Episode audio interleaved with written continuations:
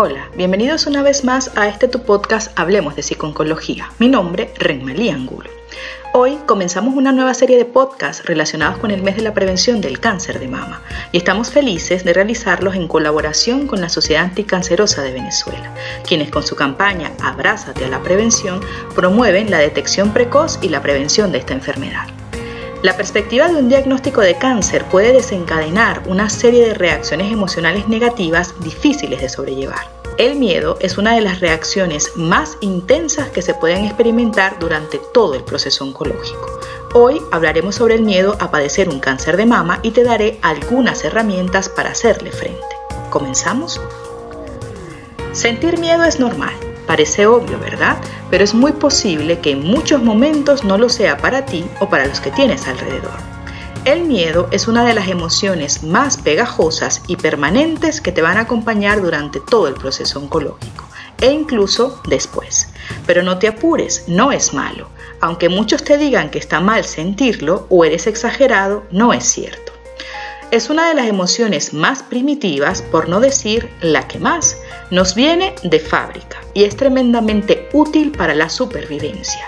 Tiene un fuerte componente biológico.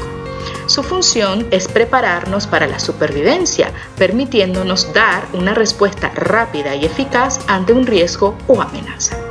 Proviene de nuestro cerebro más primitivo, el encargado de los instintos más primarios y del sistema límbico, el que regula las emociones.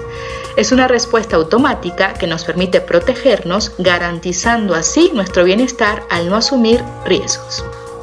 La cancerofobia es el miedo irracional y sostenido a tener un cáncer o a que un tumor anterior se reproduzca. Nos hace tener ansiedad cuando debemos hacernos pruebas médicas o nos hace buscar información de manera excesiva. La fobia al cáncer afecta negativamente el bienestar y la calidad de vida de quien la tiene. Sin embargo, cuando hablamos de cáncer de mama, es necesario decir que el miedo no se parece a ningún otro. En esto coinciden psicólogos y otros expertos. Este miedo puede tomar muchas formas diferentes y eso depende de la actitud que tomes ante la enfermedad. Recuerda que hay otras personas que sufren muchos de tus miedos. Si bien los miedos son normales, son muy difíciles de sobrellevar te ayudaremos a encontrar una forma de manejar el miedo para que puedas dedicarte a llevar una vida plena y sana. Pero hablemos un momento de cuáles son los miedos típicos relacionados con el cáncer de mama. Como primera barrera nos encontramos el miedo al diagnóstico. La mayoría de las personas creen que el riesgo de contraer cáncer de mama por primera vez es mayor de lo que realmente es. El miedo a ser diagnosticado con cáncer de mama hace que muchas personas eviten ir al médico pero mientras más te apresures a consultar al médico, más rápido sabrás en qué situación estás. No dejes que el miedo te impida tomar la decisión correcta cuando se trata de tu salud. Luego de haber pasado la enfermedad, nos encontramos con la segunda barrera, el miedo a la recurrencia. Por lo general, los pacientes se preocupan por alteraciones en su cuerpo o algún síntoma no relacionado con las mamas.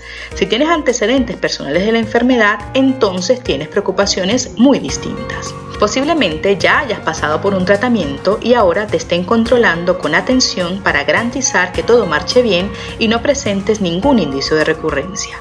Obviamente quieres hacer todo lo posible para reducir las posibilidades de que reaparezca la enfermedad.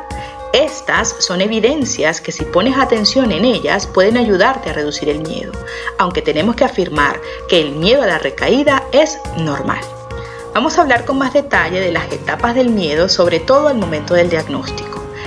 Estas etapas son muy similares a las que aparecen al momento de la pérdida y han sido descritas por la especialista en cuidados paliativos y enfermedad avanzada Elizabeth Kubler-Ross, porque el diagnóstico no deja de ser la pérdida de la salud. Según esta autora, la mayoría de las personas atraviesan varias etapas de miedo cuando reciben su primer diagnóstico. Las etapas y el orden que suceden son muy similares en la mayoría de las personas. En primer lugar, no puedes creer lo que te han dicho y lo niegas por completo. A continuación te enfadas con el médico que te dio la noticia y con cualquier persona que te lea el resultado, por ejemplo, un técnico de laboratorio o una enfermera. Luego puedes apelar a una fuerza mayor y te preguntas una y otra vez, ¿por qué me tuvo que pasar a mí? ¿O qué hice para merecer esto? La resignación suele ser el siguiente paso, como si no hubiese nada que pudieras hacer para salir adelante. Y la última etapa en este proceso es aceptar la verdad, dura como es, y decidir luchar con todas tus fuerzas. Una gran parte del miedo al diagnóstico de esta enfermedad está relacionada con la incertidumbre y la sensación de que has perdido el control sobre tu vida, el acabar en un viaje con rumbo desconocido que no quieres hacer. Es difícil imaginarse que algo bueno puede ocurrir durante este viaje tan particular. Pero no tiene que ser así necesariamente. Si bien nadie desea que le diagnostiquen cáncer de mama, muchas personas en tratamiento o que han finalizado su tratamiento dicen que la experiencia los ha fortalecido y acercado a sus familiares y amigos y que les ha enseñado mucho sobre ellos mismos. Recibir un diagnóstico así nunca es fácil, pero una vez que empiezas a buscar los mejores médicos, la mejor información y el mejor apoyo de aquellos que te quieren, estás en buenas manos. Lo importante ahora es qué te puede ayudar a afrontar este miedo. Voy a compartirte 10 pautas para manejar el miedo. Primero, a medida que comienzas a buscar información para tomar decisiones, familiarízate con los miembros del equipo médico que te atiende e intenta conocerlos si es posible. Haz que los médicos sin rostro se conviertan en recursos conocidos. Estas son las personas que has contratado para que te asistan. Aprenderás quién se comunica mejor, quién puede responderte cuáles preguntas y quién está siempre dispuesto a ayudarte cuando más lo necesites. Segundo, busca un médico que se comunique contigo de un modo agradable, que acepte tus preguntas y tome en serio tus preocupaciones y que te proporcione la información justa, aquella que te haga sentir cómoda en todo momento. Tercero, averigua qué puede resultar de los análisis, los procedimientos y los tratamientos. Minimiza la sorpresa. Cuarto, acuerda con tu médico cómo puedes recibir los resultados de los análisis rápidamente.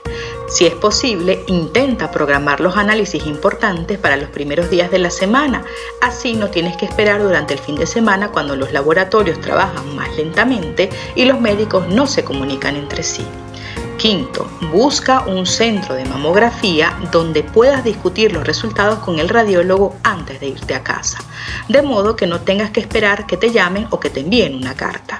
Sexto, si sabes que tienes una semana complicada por delante, como una mamografía próxima o una sesión de quimioterapia, no planifiques cosas que te resulten estresantes. Por ejemplo, hacer el balance de tu cuenta bancaria, cocinar para muchas personas o dirigir una reunión laboral. Utiliza tus fuentes de apoyo, amigos, películas, yoga, oraciones para sobrellevarlo de la mejor manera. Séptimo, si de buena fe alguien quiere hablarte de otras personas que luchan con la enfermedad, páralo enseguida y diles, solo escucho relatos con finales felices. Octavo, si sientes que llegaste a un punto en que ciertas emociones afectan tus actividades de la vida diaria y tu cuidado personal, consulta a tu médico acerca del uso de medicamentos que te ayuden a reducir la ansiedad, la depresión o los problemas para dormir o pide una consulta de psicología o en el mejor de los casos de psicooncología. Noveno, únete a un grupo relacionado con la lucha contra el cáncer de mama. Puede ser un grupo de apoyo o un foro de discusión en línea. Un lugar donde puedes compartir tu experiencia abiertamente con personas que entienden lo que te pasa. Si eres una persona más activa, busca algún grupo de ejercitación física relacionado con la lucha contra el cáncer de mama, alguna organización que desarrolle programas educativos sobre la enfermedad o algún activista que luche por obtener fondos para investigaciones o mamografías Haz lo que sea necesario para conectarte con otras personas de forma positiva, como alguien que esté dejando atrás la enfermedad. Y por último, busca la forma de sentirte más positiva con respecto a la vida. Céntrate en experiencias productivas que mejoren tu calidad de vida. Acepta quién eres y cómo eres y rodéate de gente que te afirme como persona y apoye la forma en que manejas la enfermedad. Resumiendo, lo primero que se puede preguntar a sí misma una persona que tiene un miedo muy intenso a tener cáncer es, ¿lo que estoy haciendo para calmar este miedo me ayuda o hace que tenga todavía más?